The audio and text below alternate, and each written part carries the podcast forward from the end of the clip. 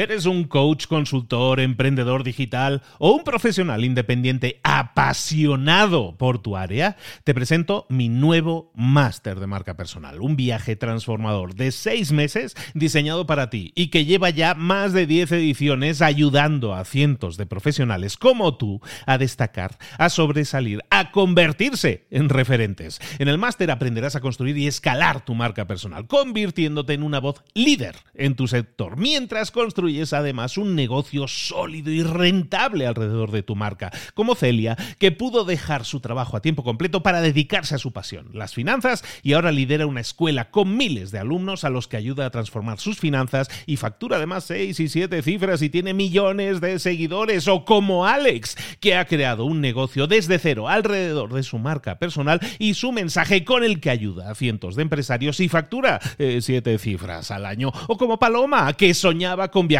por el mundo y que ahora vive como nómada digital con cientos de miles de seguidores y más de 17.000 alumnos. Gracias al máster, su sueño pasó de ser una idea a una realidad rentable y reconocida. Este es el momento de que tú también dejes tu huella, de influir y de vivir por fin de tu pasión. Visita librosparaemprendedores.net barra marca y descubre muchas más historias de éxito de gente que confió en nuestro método. En junio comenzamos además la nueva generación y añadimos más novedades, más servicios y más soporte que nunca. Únete a la élite de profesionales que ya están cambiando sus vidas. ¿Estás listo? ¿Estás lista para desarrollar tu marca personal y ser nuestra próxima historia de éxito? Pues visita librosparaemprendedores.net barra marca y comencemos. Esta semana, en Libros para Emprendedores, repasamos, bueno, terminamos de repasar El mito del emprendedor, su tercera y última parte, que es la más jugosa, que es cómo crear una empresa de una forma adecuada. Bienvenidos a Libros para Emprendedores, Comenzamos.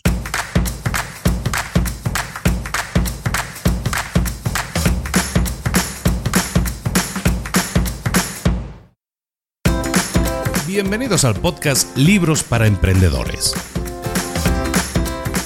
Para alcanzar el éxito en cualquier negocio que quieras emprender, debes formarte, debes estudiar, aprender para emprender. Y para ello, no hay nada mejor que un libro.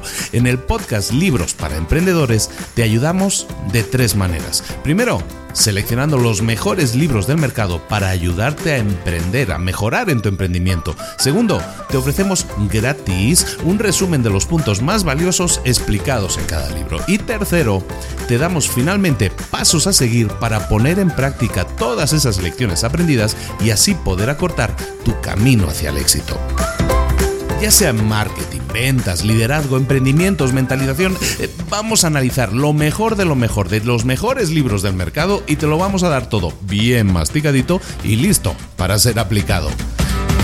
Soy Luis Ramos, empresario y emprendedor, y voy a acompañarte, si me lo permites, en este camino. Sin más, comenzamos.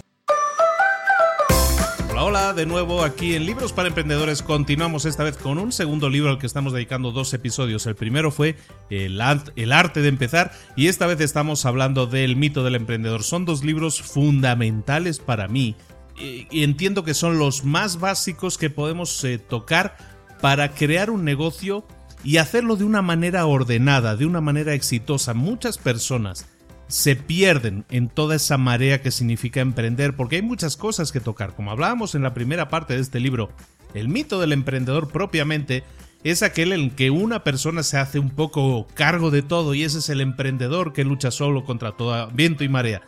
Pero como hemos visto también en el primer resumen de este libro, hablábamos de que una persona debería tener dentro de sí una especie de distribución a tres partes iguales de emprendedor, de técnico y también de directivo. Y también hemos visto cómo una empresa puede nacer, crecer y desarrollarse, y hay tres fases que podríamos llamar infancia, adolescencia y la madurez, en las que eh, una empresa va evolucionando. Muchas empresas que son de solo emprendedores se quedan en su infancia. Básicamente, la adolescencia es empezar a tener un equipo y llegar a la madurez. Muy pocas empresas llegan, muchas se quedan en el camino, como hemos visto por estadísticas, pero llegar a la madurez implica tener muy claro los objetivos por un lado, pero también definir los sistemas que permitan escalar, hacer crecer ese, ese, emprendimiento. Si no, siempre nos vamos a quedar en la infancia y la adolescencia.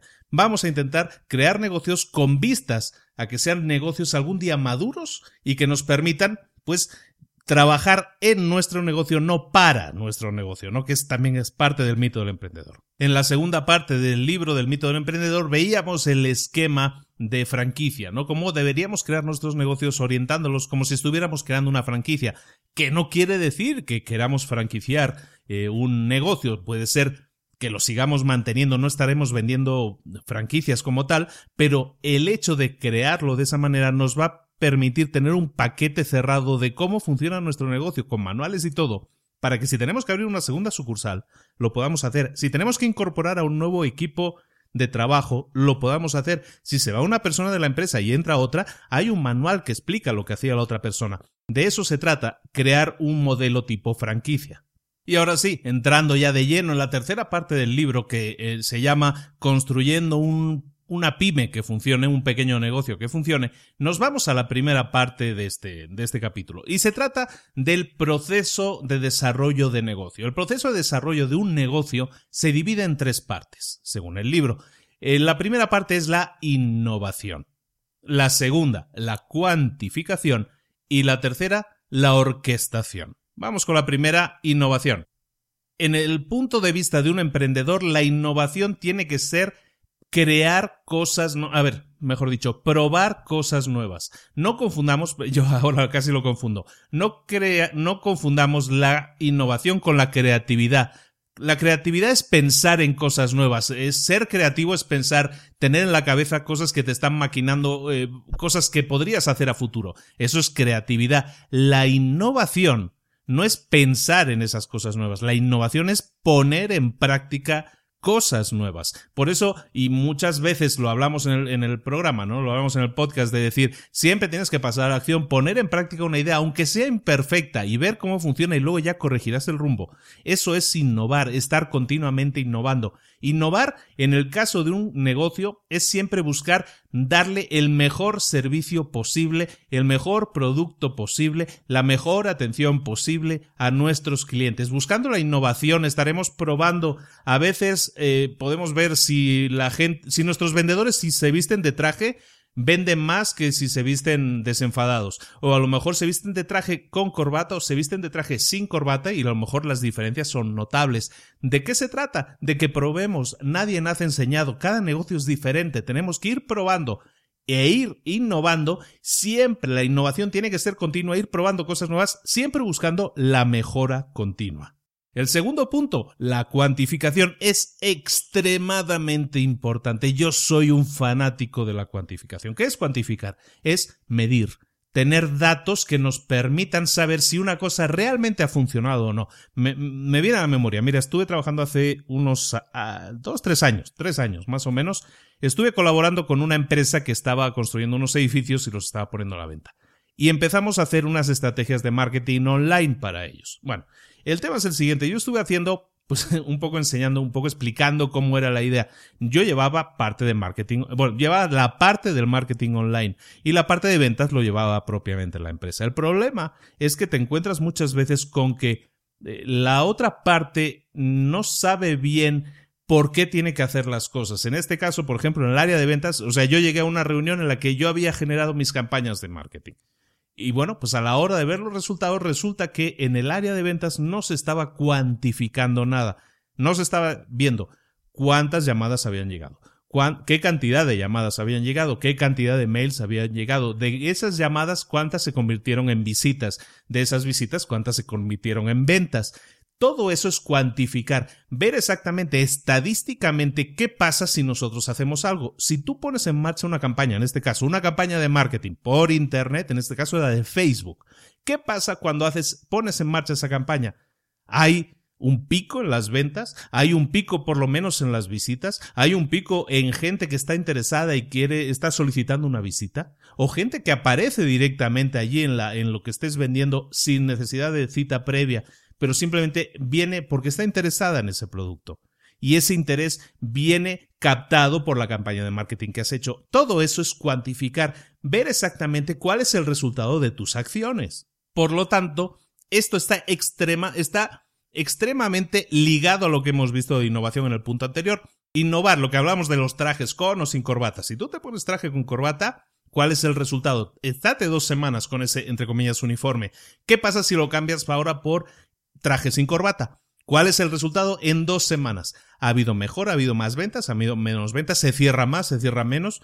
Si vistes informal, ¿qué pasa? Todo eso se puede cuantificar, es decir, podemos sacar datos reales, cifras que nos digan si eso sí funciona o no funciona.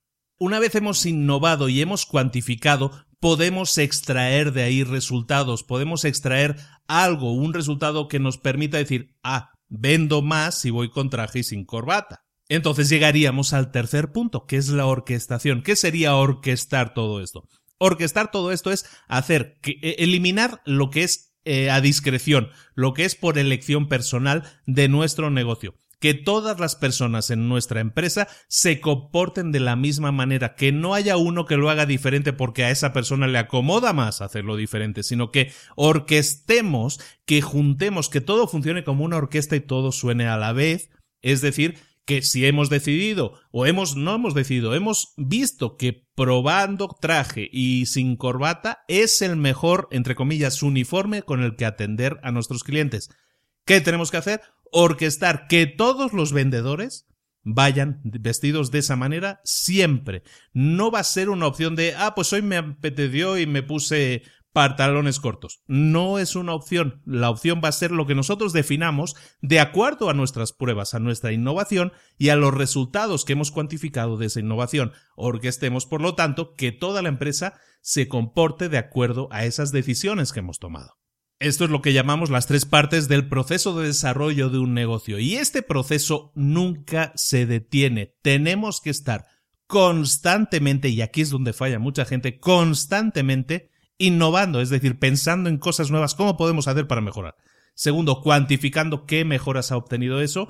Y tercero, orquestando eso, cogiendo esos resultados y aplicándolos de nuevo de forma masiva a nuestra empresa. Y de nuevo, innovando, cuantificando y orquestando. Y de nuevo, innovando, cuantificando y orquestando. Y ese es el día a día de nuestro negocio. Esa es la única manera en la que nosotros vamos a ir haciendo que nuestro negocio crezca. El libro acaba, esta última, esta tercera parte del libro acaba con lo que se llama el programa de desarrollo de negocios. El programa de desarrollo de negocios es un grupo de siete puntos, siete partes, son pasos a seguir en el proceso de convertir nuestro negocio, si no existe, o nuestro negocio ya existente, en una máquina perfectamente engrasada y organizada y lista para crecer. Este programa de desarrollo de negocios se compone de estas siete partes, estos siete pasos que son tu objetivo primario, tu objetivo estratégico, tu estrategia organizacional, tu estrategia de management, de dirección, tu estrategia de gestión de, de, personal, tu estrategia de marketing y tu estrategia de sistemas. Son puntos que ya hemos estado tocando en este resumen. Vamos a verlos a detalle. El primer punto, tu objetivo primario. Bueno, tu objetivo primario se trata de algo tuyo, es algo personal. Son preguntas que tú, como líder de esa empresa que eres o que vas a ser, tienes que haberte hecho. Y si no lo has hecho, este es el momento de que te lo hagas. ¿Que te hagas qué? Pues que te hagas preguntas. Tu objetivo primario, tu vocación inicial, como traducen en el español, consiste en responder a cuatro preguntas. La primera, ¿qué es lo que más valoras? La segunda, ¿qué tipo de vida quieres? La tercera, ¿cómo quieres que sea tu vida? Y la cuarta, ¿quién quieres ser? Son preguntas muy profundas, son todas muy personales y se trata de rebuscar en ti mismo y no se trata que ahora yo que me ponga a vender lo mío, pero tenemos nuestra historia esencial que es parte de un mini curso que, un taller más bien dicho que, que hemos estado organizando en adn10x.com y ahí, por ejemplo, tratamos de alguna manera todo eso desde un, punto de vista todavía más personal que qué es lo que te mueve inicialmente. Pero eso, esas preguntas, por eso ese ha sido el primer taller que yo he publicado precisamente. Todo parte de ti. Cuando tú creas una empresa, tienes que saber por qué la estás creando y el por qué, tú, por qué, es lo más importante. ¿Qué es lo que más valoras? ¿Qué tipo de vida quieres? ¿Cómo quieres que sea tu vida? ¿Cómo visualizas tu vida? ¿Cómo te gustaría? ¿Quién te gustaría ser? ¿Por qué hacértelas? Porque si no sabes lo que esperas de la vida, Si no sabes lo que buscas en la vida, ¿cómo vas a llegar a un objetivo? ¿Cómo vas a alcanzar alguna meta? ¿Por qué es tan entonces por qué está primordial entonces todo esto, toda tu, tu, tu esencia?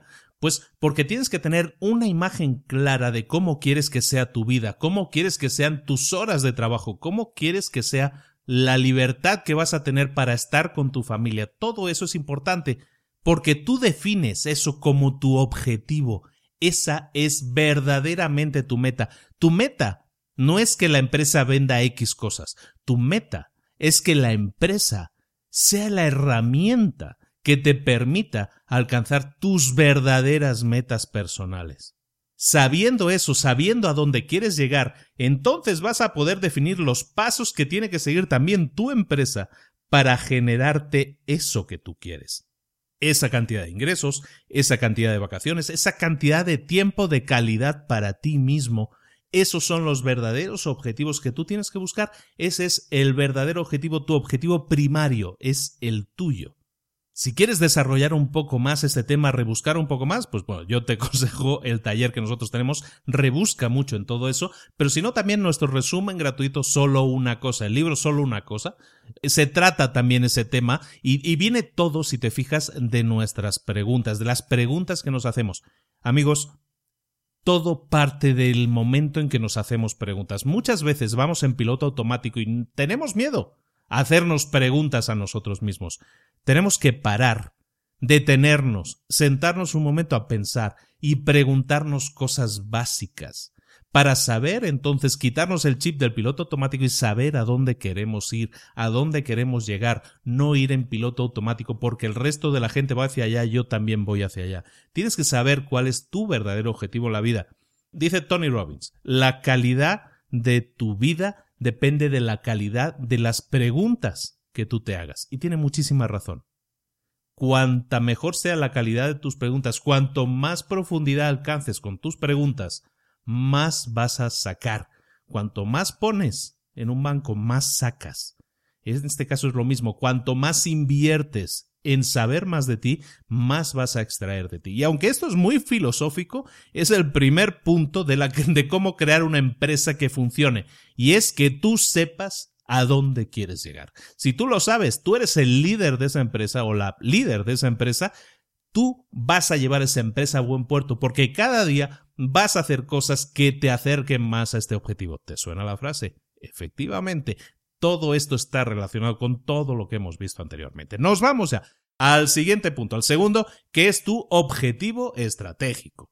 Y el objetivo estratégico de la empresa es lo que muchas veces en las empresas se llama la visión, ¿no? La visión de la empresa. La visión de la empresa es cómo es esa empresa cuando ya está funcionando a todo trapo, a, a todo nivel es cómo se van a ver tus productos una vez estén terminados, cómo va a ser tu negocio una vez esté funcionando dentro de 10, 15, 20 años. Todo eso viene relacionado con el plan de vida que tú has definido en el punto anterior. Ese plan de vida modela tu vida, pero también modela el negocio en el que estás metiéndote, en el que estás integrando todos tus esfuerzos. Aquí, en el objetivo estratégico, se trata de definir una serie de estándares, de bajar a, pie de pista y definir, reducirlo todo a una serie de frases simples, de estándares, como llaman en el libro, y que eso evite cualquier confusión y aterrice totalmente a todo eso. Estándares como el dinero. ¿A dónde queremos llegar? ¿Qué cantidad de ingresos queremos llegar a tener? Para cumplir con nuestra visión. Dentro de 10, dentro de 15, dentro de 20 años, es una empresa que va a ganar 100 mil dólares al año, 500 mil dólares al año, 50 millones de dólares al año. Esa visión que nosotros tenemos de nuestra empresa que nos va a permitir esa, ser esa herramienta que nos permita alcanzar nuestros sueños, es lo que tenemos que definir aquí aterrizar concretamente. El primero, por lo tanto, es el dinero, pero el segundo parámetro que tenemos que medir y es importantísimo es que estemos partiendo de una oportunidad que sea lo suficientemente válida. Si nosotros que nuestro objetivo es crear, eh, a partir del dinero, crear un negocio de 50 millones de dólares, a lo mejor el negocio que estamos pensando no tiene esa capacidad o, tiene una capacidad de crecimiento más limitada y probablemente nunca lleguemos a ese objetivo. Por lo tanto, en este parámetro de definir una oportunidad suficientemente válida, lo que tienes que definir como objetivo estratégico es que el negocio que estás creando tiene, por ejemplo, pues tiene eh, la cantidad de consumidores necesarios para alcanzar ese nivel de ingresos que tú deseas. Es decir, hay clientes suficientes a los que venderle tu producto de una manera objetiva. No, no estamos divagando, es de una manera objetiva. Si planeamos vender 800 mil millones de iPods, pues seguramente nunca alcancemos eso. Hay que pensar exactamente cuál es el mercado en que nos movemos. Entonces hay que saber, ¿tenemos los suficientes clientes para vender eso, para llegar a esos números? Y ahí también se trata de analizar el producto que estamos manejando. El producto genérico y específico, como definen en el libro, ¿qué es el producto genérico? Es aquello que el, cliente compra físicamente. Pero el producto específico es la experiencia que se lleva el cliente cuando sale de tu negocio y ese producto específico probablemente no tenga tanto que ver con lo que tú estás vendiendo como que con la experiencia total. Por lo tanto, a lo mejor puede no haberte comprado, pero su experiencia puede haber sido muy buena. Ese producto específico que tú estás regalando, que no estás cobrando por él, es también sembrar algo muy importante, sembrar un branding, una marca que tú también es necesario. Entonces, el segundo parámetro que es tenemos una, oportunidad suficientemente válida es pensar en qué productos estamos vendiendo, son productos eh, genéricos, son productos, cuál es el producto específico que también estamos dando, no nos quedemos solo, estoy vendiendo iPods o yo vendo tomates, no, tú vendes también una experiencia diferente y en este caso, por ejemplo, me viene a mí a la mente Uber, la, la, empresa que de alguna manera es la empresa disruptiva que vino a romper el mercado de los taxis, ¿no? El producto genérico que venden es el, el de ser un taxi, ¿no? Es, es, ser un taxi. ¿Qué es lo que ofrecen? Llevar a las personas de una parte a otra, de un punto A a un punto B. Eso es lo que venden, el producto genérico. Pero el producto específico es totalmente diferente. La experiencia, en teoría, es totalmente diferente a la de un taxi en calidad, en limpieza, en amabilidad, en extras que te están aportando esas personas que están manejando los coches para ti. Todo eso es el producto específico, es a eso a lo que me refiero, ¿no? En qué tipo de negocio te hallas, es no solo centrarte en lo que vendes, por lo que estás cobrando, en este caso un transporte, sino también qué más estás dando, qué qué valor le estás dando a esa experiencia. Eso es el producto específico. Entonces, Piensa siempre en esas dos cosas cuando sepas, cuando estés analizando en qué tipo de negocio te hallas y luego también, muy importante, como hemos dicho, en quién es tu cliente. Para hacerlo, para analizar a un cliente se utilizan dos, dos métodos, lo que se llama la demografía y la psicografía. La demografía es la ciencia que estudia el mercado. Nos dice quiénes son nuestros clientes demográficamente. Son personas de entre 18, 25 años, eh, solteros, con estudios universitarios o con el perfil que sea. Todo eso son datos demográficos.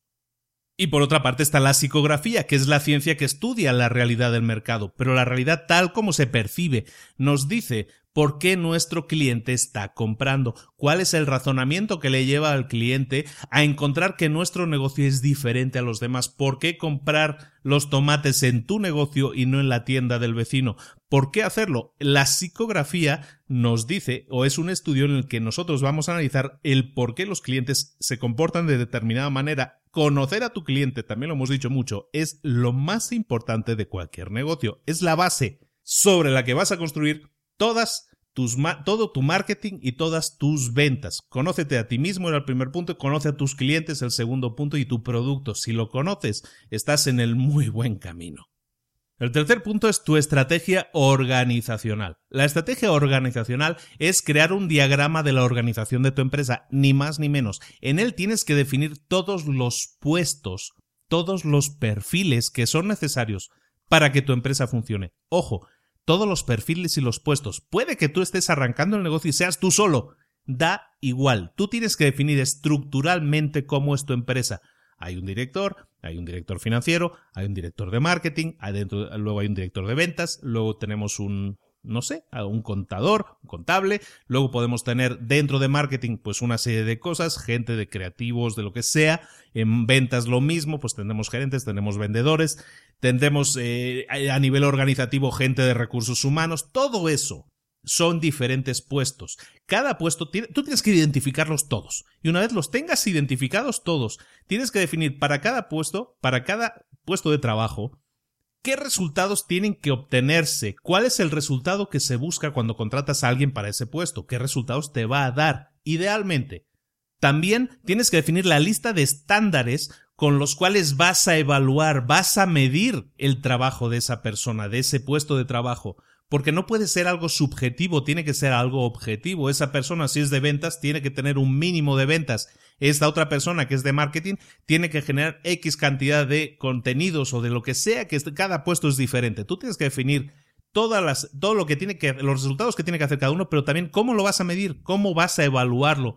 No solo para que tú lo sepas, o la persona, a lo mejor no tú, la persona que luego evalúe a esas otras personas, sino porque es el propio la propia persona que ocupará ese puesto de trabajo es obligatorio que sepa también cómo va a ser evaluado. De esa manera puede esmerarse aún más porque sabe perfectamente primero lo que quieren de él o de ella y también cómo lo van a valorar, cómo lo van a medir. Entonces tiene todas las herramientas para saber, ok, ahora tengo muy claro lo que tengo que hacer y tengo muy claro lo que me están pidiendo, tengo muy claro cuáles son los resultados de mi trabajo y tengo muy claro también cómo me van a medir, cómo me van a evaluar. Entonces todo el proceso está claro y todo el proceso está, hey, como hemos dicho, por escrito. Y como decíamos al principio de este capítulo, lo importante es saber exactamente cuáles son las posiciones, cuáles son los puestos de trabajo que nosotros necesitamos tener en nuestra empresa. Como digo, podemos ser un solo emprendedor que lo hace todo, o el hombre orquesta, ¿no? Que hace todos los puestos de trabajo. Pero tú tienes que tener muy claro qué puestos de trabajo, qué puestos de trabajo estás realizando tú, para que de esa manera puedas generar un manual de operaciones para ese puesto de trabajo. Y aunque tú ahora mismo estés solo, vas a empezar a contratar a gente, eventualmente vas a contratar gente. Y necesitas entregarle a esas personas, a la persona correcta, a la persona a la que vas a contratar, tienes que entregarle tu manual de operaciones, entregarle un sistema que le permita hacer funcionar ese pedazo de la empresa que es ese puesto de trabajo con lo que tiene que hacer, con la forma en que va a ser evaluado, cuáles son sus las medidas, lo que vamos a utilizar para medir su, su desempeño y por último los resultados que buscamos que consiga en ese puesto de trabajo. Eso es el manual de operaciones que le vamos a entregar a esa persona. De esa manera, tú te vas a reemplazar a ti mismo por un sistema, por ese manual de operaciones que vas a entregar a la persona responsable. Si esa persona responsable también se fuera de la empresa en algún momento, no debería pasar nada porque el manual de operaciones debería seguir estando actualizado. Ojo, es un ente que, que, evoluciona, que está vivo. Hemos, hemos hablado de la innovación, ¿no? Vamos a ir probando siempre a mejorar en cada puesto de trabajo, en cada punto en lo que podamos ser eh, mejorados, ¿no? Ya sea en nuestro trabajo, en nuestro desempeño, en lo que estamos buscando, en cómo lo hacemos todo, ese todo eso tiene que estar actualizado en el manual de operaciones y se lo entregaremos, oye, pues a la siguiente persona que busque ese puesto de trabajo, se lo vamos a entregar ese puesto de trabajo con un manual de operaciones. Esa es la forma correcta en la que vamos a gestionar nuestra estrategia organizacional. El siguiente punto que nosotros debemos también incluir en nuestra estrategia de empresa es la estrategia de gestión, la estrategia directiva, como está traducido en español. La estrategia directiva es un sistema nosotros tenemos que generar, como hemos dicho, sistemas, sistemas diseñados como si fueran un prototipo, un prototipo que produce un determinado resultado de marketing. El propósito no es solo crear un prototipo eficiente, es decir, un prototipo que sea eficiente en sí mismo, sino que sea efectivo, ¿Qué es efectivo? Un prototipo efectivo, y aquí es, eh, es un, conocimiento clave, que es lo que nosotros buscamos generar, un prototipo efectivo es un negocio que encuentra clientes y que mantiene clientes mejor que cualquier otro prototipo. Todo eso, toda esa experiencia directiva es la que tenemos que volcar en el manual de operaciones para, como decimos, nuestro objetivo es captar clientes y mantenerlos el más tiempo posible. Eso, todo eso tiene que estar volcado, tiene que estar traducido a acciones específicas, a checklists que nosotros tenemos que tener en nuestro manual de operaciones para que si se siguen los resultados sean predecibles. Y es que esa es la clave de esta estrategia directiva. De alguna manera eliminar lo poco predecibles que son las personas. De esa manera nosotros tenemos que tener una estrategia que dirija a todas esas personas a obtener unos determinados resultados, un sistema de dirección. El siguiente punto es el de la estrategia de gestión del personal. ¿Cómo conseguir que la gente haga lo que yo quiero? Esa es la pregunta típica, ¿no? ¿Cómo puedo hacer que la gente haga lo que yo quiero y como yo quiero que lo haga? No es la gran pregunta que se hace siempre todo empresario, ¿no? Bueno, la idea es que debemos crear un entorno en el que hacer las cosas sea más importante que, que la gente no las haga. Es decir, que hacer las cosas sea más importante que no hacerlas. Crear ese entorno. ¿Cómo se hace eso? ¿Cómo se consigue eso? ¿Cuál es la idea que hay aquí? Bueno, el, el cliente no siempre tiene la razón, pero tenga la razón o no, es nuestra tarea hacer que se sienta de esa forma, hacer que sienta que tiene la razón. Entonces ese es el gran objetivo.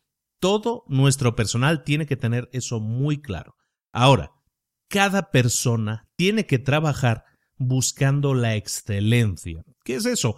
Básicamente es que cada persona en tu empresa se espera que intente ser la mejor versión de sí mismo, que genere el mejor trabajo posible para las tareas que se le han asignado, que busque la excelencia. Teniendo en cuenta lo que ya hemos comentado, que nuestro negocio, nuestra empresa es un lugar en el que todo, todo va a ser testado, se va a hacer test, va a ser comprobado, se va a medir. Puede haber conflictos. No digo que no los haya, tiene que haber conflictos y siempre va a haber conflictos entre dos partes. Que esos conflictos sean de una manera positiva para crear crecimiento, que los choques sean porque estamos buscando crecer. Esa es la energía positiva y si hay discrepancias es válido, pero que se llegue a una solución y siempre por el bien de la empresa, es decir, vamos a generar crecimiento. Todo esto es muy importante porque la gente quiere trabajar en lugares en los que las estructuras están claramente definidas. Eso es importante que lo entiendas. En las empresas, y según el libro, estas estructuras perfectamente definidas es lo que se llama un juego. Tú defines las reglas del juego. Los mejores negocios son aquellos en los que se juega a un, entre comillas, juego en el que las reglas simbolizan la idea que tú, que eres el propietario, quiere y tiene sobre el mundo. ¿Cuáles pueden ser esas reglas del juego? Bueno, tú defines las reglas. Puede ser que tú mm, quieras definir, em, no sé, en tu negocio, lo definas como que eso va a ser una escuela en la que transmitas conocimientos igual que los que tu abuela te los transmitió a ti porque tú aprendiste a hacer pasteles de esa manera, como veíamos la semana pasada, ¿no? Hablamos de pastelerías y todo eso, ¿no? Pues puede ser esa, esa estrategia, es pensar que el juego es como que estamos en una escuela y que tú estás transmitiendo ideas y cosas que se pueden mejorar y cómo hacer las cosas de una mejor manera. Como ves, estamos buscando la proactividad a la hora de crecer, a la hora de buscar maneras de crecer y lo que vas a enseñar tú a lo mejor es esas pequeñas cosas que te enseñaba a ti tu abuela, tú se las transmites a los empleados, todo eso es válido como definición de juego, pero recuerda, tú defines las reglas de cómo quieres que se juegue a ese juego en tu empresa, cómo se tiene que comportar la gente, qué es lo que esperas de la gente, siempre de una manera propositiva, proponiendo algo que pueda crecer. Tú deberás asumir plena responsabilidad de lo que ocurre en tu negocio eso quiere decir que tú eres el que fija los parámetros. Ojo, también tienes que estar recordándolo habitualmente. La gente se olvida, tiende a olvidarse de las cosas. Es conveniente que cambies las reglas de vez en cuando, que nunca esperes que la gente se acuerde por sí mismo, sino que tú vas a tener que estar repitiendo como un mantra todas esas reglas. Estamos poniendo un nivel muy básico como un juego, pero el juego no es tanto como un juego, vamos a sacar unas fichas y unos dados y vamos a echarnos unas partidas del parchís. No es exactamente eso. Es decir, las reglas del juego implican que a lo mejor hay momentos en los que nos tenemos que pasar bien, lo tenemos que pasar bien, puede haber momentos más casuales en los que podemos pasarlos bien, pero estamos trabajando y tiene que haber un objetivo, una productividad y todo eso, vamos a hacerlo de una manera más activa, más divertida, para que la gente disfrute de la experiencia que es trabajar en esa estructura perfectamente definido, con reglas perfectamente definidas y con objetivos perfectamente claros y también definidos.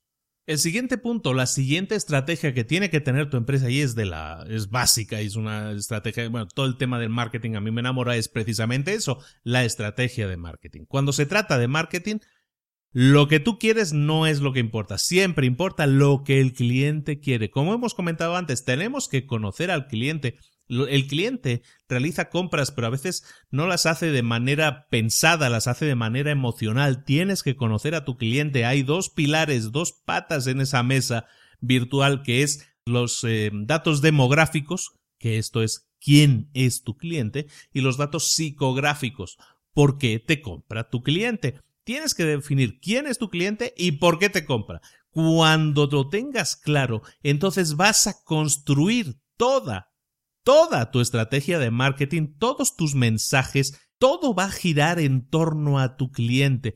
Vas a construir ese prototipo de marketing que debe satisfacer las necesidades conscientes o inconscientes de tu cliente. ¿Cómo lo vas a hacer? Vas a trabajar en tres puntos. El primero es la generación de prospectos, luego la conversión de prospectos y luego la satisfacción del cliente. Generación de prospectos es el, marketing, la, la, publicidad básicamente. Cómo atraes a prospectos a que busquen información sobre ti. Es atraer clientes, posibles clientes, prospectos en este caso, es atraer posibles clientes hasta la puerta de tu negocio. El siguiente hemos dicho la conversión de prospectos, es decir, cerrar ventas. Eh, en la primera parte has traído clientes hasta tu puerta, es la primera parte del marketing. La siguiente vamos a cerrar en la propia venta, vamos a cerrar ventas, ¿no? Y luego sobre todo también, y es una parte que se deja normalmente eh, más coja siempre, y es la satisfacción del cliente. Una vez hemos entregado al cliente el producto, ese producto debe satisfacer las necesidades del cliente e incluso superarlas con, con cosas que inesperadas, con expectativas que a lo mejor el cliente ni siquiera tenía y nosotros se las regalamos también. ¿Por qué es importante este tercer punto? La satisfacción del cliente, porque el objetivo, y lo hemos comentado ya en algunas pastillitas rojas también, es que nuestros clientes regresen. Es mucho más económico, lo volvemos a repetir aquí, es mucho más económico eh, atraer a un cliente que ya te compró para que te vuelva a comprar, eso es mucho más económico que estar invirtiendo en publicidad generando nuevos clientes constantemente, nuevos clientes constantemente. De una venta posible, que es cuando tú has atraído al prospecto y has cerrado una venta, en el caso de un coche, imagínate la cantidad de dinero que eso es. Imagínate que ese cliente se queda tan satisfecho que a los, a lo mejor, tres años regresa y te compra no uno, sino dos. Imagínate lo que representa eso para la marca. Es un solo cliente satisfecho al que no le vendiste un coche, sino que le, le vendiste tres coches. Eso es satisfacción del cliente, es esa tercera pata de la mesa que algunas empresas entienden muy bien, pero otras no tanto, y es la que te va a permitir realmente multiplicar tus ingresos, porque ahí es donde está, como decíamos esta última semana, la mina de oro escondida en tu empresa, en los clientes que ya te han comprado. Por último, en tu empresa tienes que crear una estrategia de sistemas. Ese es el último punto, el séptimo punto. Hay tres tipos de sistemas. Hay los sistemas de núcleo duro que se llaman los hard systems. Estos son las cosas que no tienen vida, inanimadas, las máquinas. Eh, pueden ser ordenadores, computadoras, pueden ser mm, cualquier tipo de máquina, de maquinaria que exista en tu empresa. Esos son los sistemas de núcleo duro que se llaman. Luego están los sistemas de núcleo blando. Esos son los seres vivos, ahora sí, los trabajadores de tu empresa, queda raro ya hablar de seres vivos, ¿no? Sí, sí, esos seres vivos que, que, que, habitan por ahí, por las oficinas, sí. Las personas, tus trabajadores, son seres animados, son los sistemas blandos, pero también lo son las ideas que eh, hacen vivir, que hacen mover a tu empresa. Por ejemplo, cualquier sistema en el que se explique cómo se deben hacer unas campañas de marketing, cualquier sistema que explique cómo se debe hacer una llamada de ventas, cualquier sistema que nosotros hayamos generado, que nosotros hayamos creado y por escrito, en el que digamos cómo se tiene que uno que dirigir al cliente, cómo tiene que uno que hablarle al cliente, todo eso que son parte de lo que deben ser nuestros manuales de operaciones, todo eso son los sistemas de núcleo blando. Y finalmente, lo que tenemos son los sistemas de información. ¿Qué es un sistema de información? Pues es agarrar por un lado lo que son los sistemas de núcleo duro y, y, por otro lado los sistemas de núcleo blando y hacer que el empleado interactúe con la computadora, con el ordenador, hacer que el sistema se ponga en marcha, el sistema de ventas se ponga en marcha y que nosotros entonces podamos analizar, explotar esos resultados, analizar expresamente, hacerle preguntas a los sistemas de información para ver exactamente en qué punto estamos. Se están produciendo em, muchas o pocas ventas, se han producido muchas o pocas llamadas, se están creando los materiales adecuados, las ventas están siendo como eran previstas. Todas esas preguntas se las tenemos que formular a nuestros sistemas de información. Porque ahí, en esos sistemas de información, en ese software, a lo mejor que sea de CRM, por ejemplo, que es lo que prácticamente seguramente todos estemos pensando, que es eh, gestión de clientes. Un CRM básicamente es un software, un programa, una app, si lo queremos llamar así, pues es una aplicación en la que nosotros gestionamos la relación que tenemos con los clientes. Eh, nosotros tenemos que tener un flujo definido, entonces sabemos que hay que llamarle una serie de veces. Si hemos llamado y no nos pudo atender, hay que volver a llamar mañana o cada dos días. Todo eso es parte de lo que se llama un sistema de información y es lo que nosotros estamos hablando en este momento, ¿no? Un sistema de información nos tiene que proveer, nos tiene que dar información acerca de cómo están interactuando los sistemas, las personas y toda nuestra maquinaria. Tenemos que llevar el control de nuestros inventarios, eso es un sistema de información. Tenemos que saber cuál es nuestro flujo de caja, eso es un sistema de información. ¿Cuáles van a ser nuestras ventas? Un, un, forecast, ¿no? Un, un cálculo de ventas futuras. Todo eso lo tenemos que hacer mediante informes y todo eso nos lo tienen que dar los sistemas de información. Tenemos que tener un sistema de información que se adecue específicamente a nuestras necesidades. Cada empresa puede ser diferente hay sistemas muy válidos que sirven un poco para, para todo, pero pues hay que siempre buscar algo que nos ayude a nosotros a ser más efectivos, recordemos, más efectivos. Por ejemplo, si nosotros tenemos un proceso de venta perfectamente definido en que sabemos que el proceso de venta tiene varias partes que pasan de primero eh, conseguir llamadas en frío, luego de ahí eh, conseguir prospectos, luego de ahí conseguir citas. Eh, si os acordáis de un sistema de una empresa de, de, creación de páginas web que hablamos de una, en este caso mía, básicamente es eso, definir exactamente cómo es el proceso de ventas y luego simplemente medir los resultados. Eso es lo que nos tienen que dar nuestros sistemas. Yo tengo que saber si puedo acceder, en mi caso es una Excel, es muy sencillo, pero yo puedo saber cuántas llamadas se han hecho, cuántos prospectos se han eh, contactado, de ahí cuántas citas se han eh, realizado, de ahí cuántas citas han sido satisfactorias, se han pedido una segunda cita, o de ahí cuántas ventas se han cerrado. ¿De acuerdo? Todo eso son parte de nuestro sistema de información. De esa manera, yo puedo ver si estamos dentro de las previsiones, si las estamos superando, es que algo habremos hecho bien, entonces hay que analizar qué hemos hecho bien, o si no se están superando las previsiones y entonces vemos, tenemos que ver en qué punto estamos fallando. ¿Estamos consiguiendo suficientes prospectos o el problema está en las entrevistas que estamos realizando o es en las llamadas que estamos realizando? El poder analizar los datos es básico para que nosotros podamos identificar puntos de mejora y sustituir sistemas que podemos tener ahí. Es, que estamos fallando en el tema de las llamadas. Bueno, pues tenemos que mejorar eh, lo que hablábamos al principio de este episodio en concreto. Hablamos de la innovación. ¿Qué es la innovación? Es probar cosas a ver qué nos funciona mejor. Si no nos está funcionando del todo bien la llamada como la estamos realizando ahora, ¿cómo podemos mejorarla? ¿Qué debemos cambiar para que eso funcione mejor? Lo probamos y si funciona mejor, bueno, ya tienes una mejora en ese punto en el que estábamos un poco bajos. Lo mismo con cualquiera de los diferentes puntos. Espero a veces sin ejemplos es complicado mm, buscar una explicación lógica. Espero que más o menos se entienda toda la idea en general. Estos son los siete puntos de cómo crear una empresa, una buena empresa estructurada de una manera racional. En eso se basa y este es el objetivo final de este libro, El mito del emprendedor.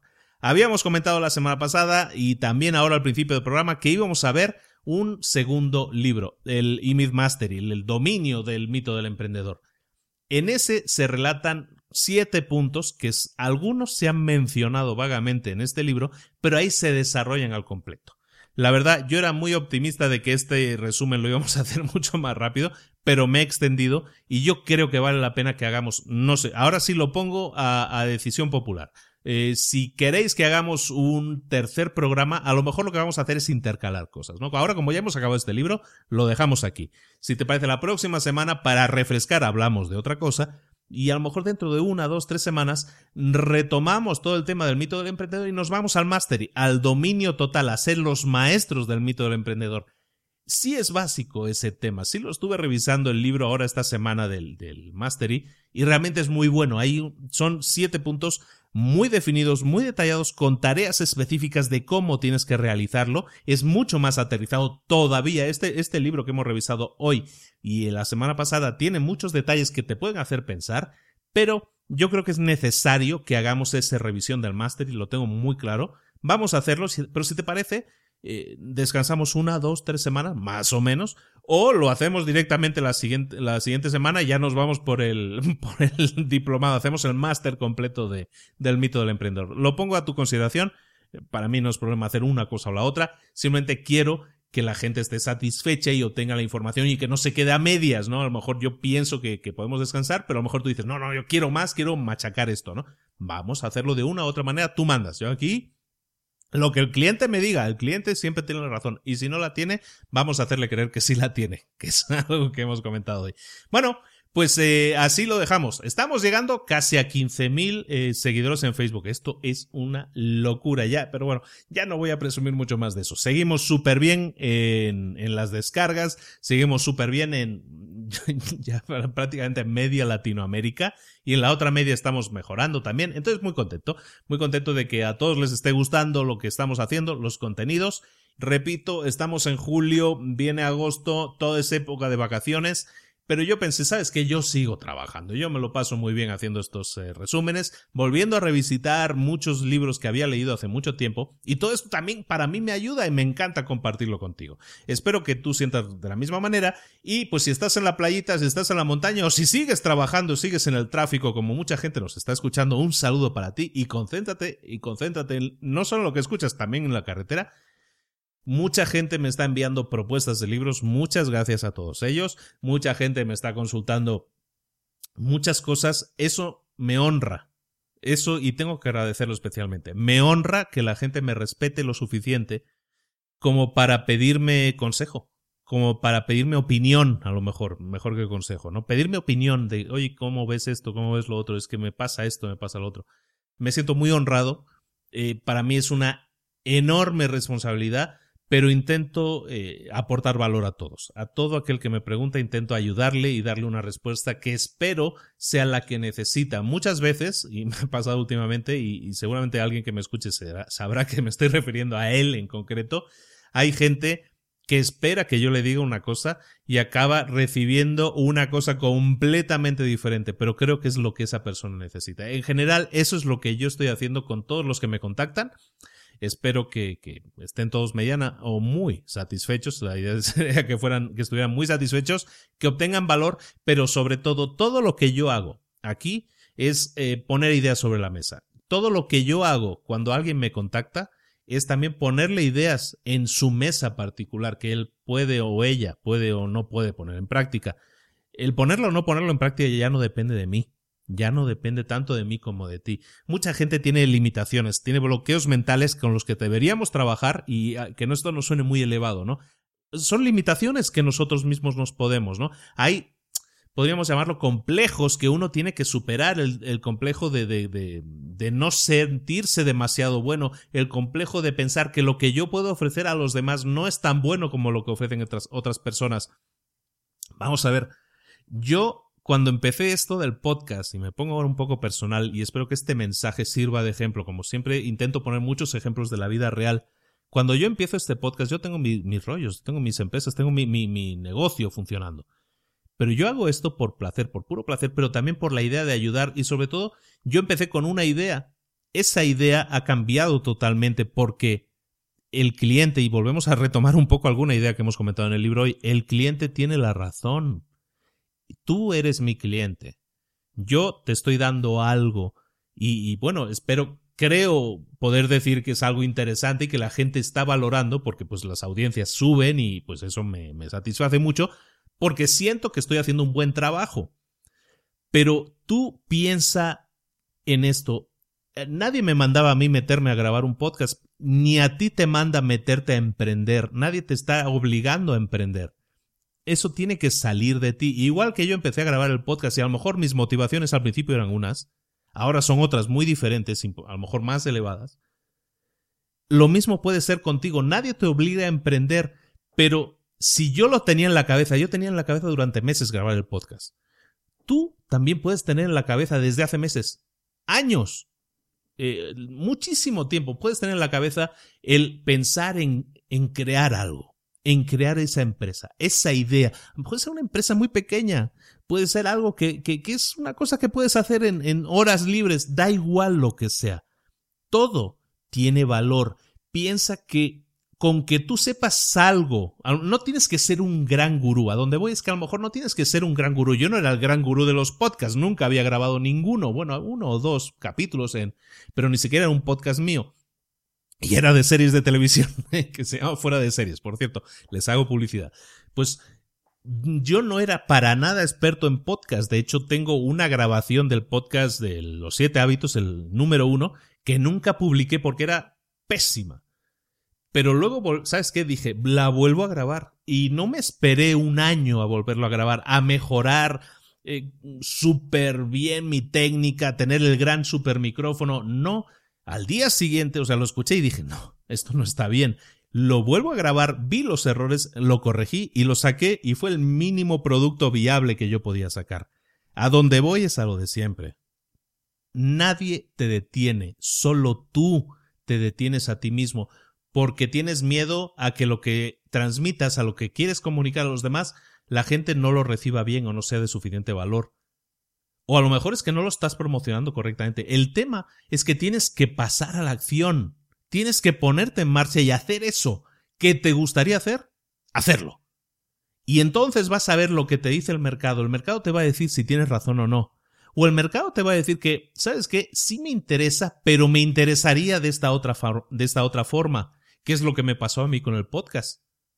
Empezó con una idea que yo tenía y ha ido creciendo, evolucionando. Yo no pensaba dedicarle la cantidad de horas que le estoy dedicando y lo hago con mucho gusto porque pues le estoy ayudando a gente y, eso también a mí me llena mucho porque yo también estoy aprendiendo mucho de mucha gente que yo no solo doy, estoy recibiendo también.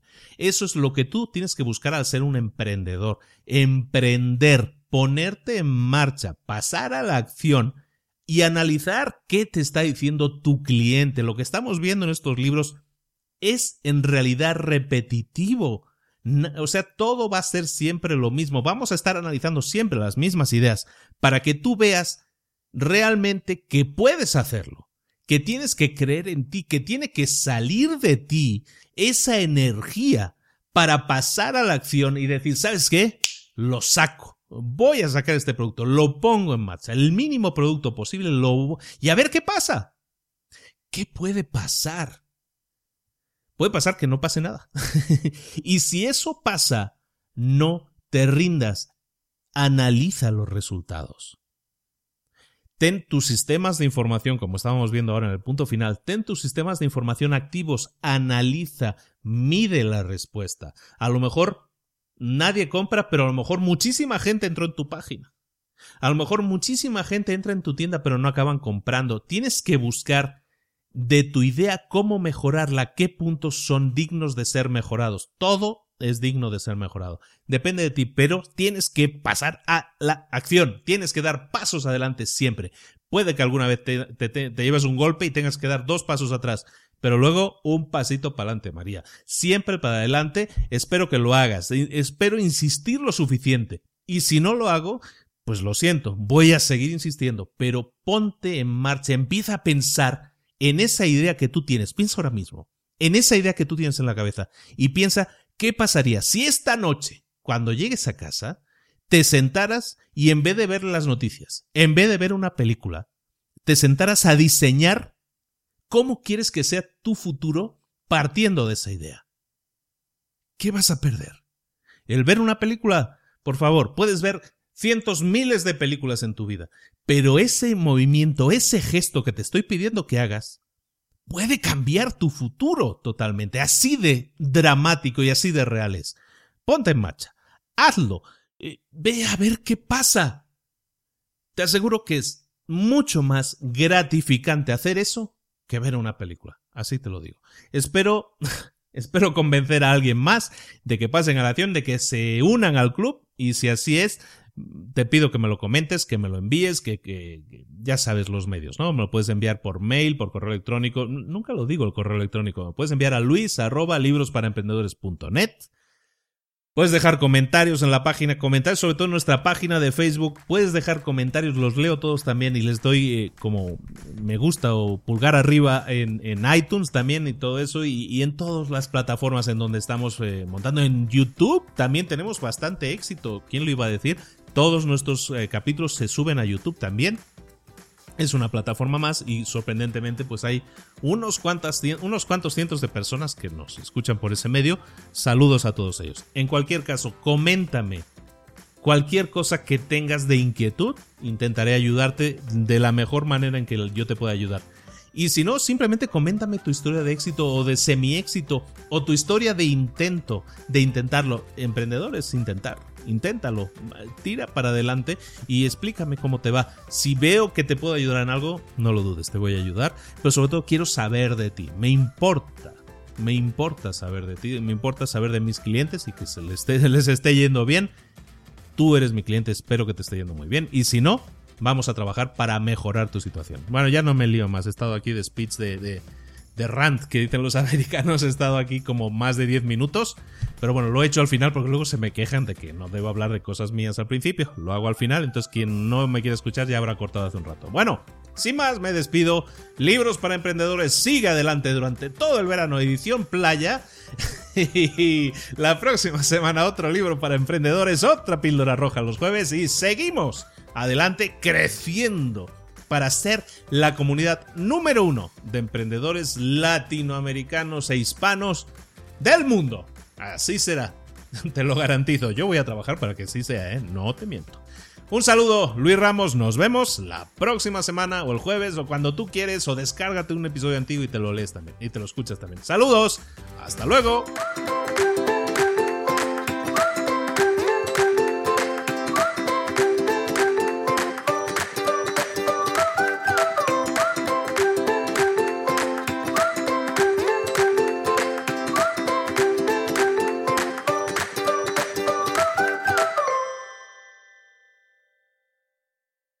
¿Eres un coach, consultor, emprendedor digital o un profesional independiente apasionado por tu área? Te presento mi nuevo máster de marca personal, un viaje transformador de seis meses diseñado para ti y que lleva ya más de 10 ediciones ayudando a cientos de profesionales como tú a destacar, a sobresalir, a convertirse en referentes. En el máster aprenderás a construir y escalar tu marca personal, convirtiéndote en una voz líder en tu sector, mientras construyes es además un negocio sólido y rentable alrededor de tu marca, como Celia, que pudo dejar su trabajo a tiempo completo para dedicarse a su pasión, las finanzas, y ahora lidera una escuela con miles de alumnos a los que ayuda a transformar sus finanzas y factura además seis y siete cifras y tiene millones de seguidores, o como Alex, que ha creado un negocio desde cero alrededor de su marca personal y su mensaje con el que ayuda a cientos de empresarios y factura eh, siete cifras al año, o como Paloma, que soñaba con viajar por el mundo y que ahora vive como nómada digital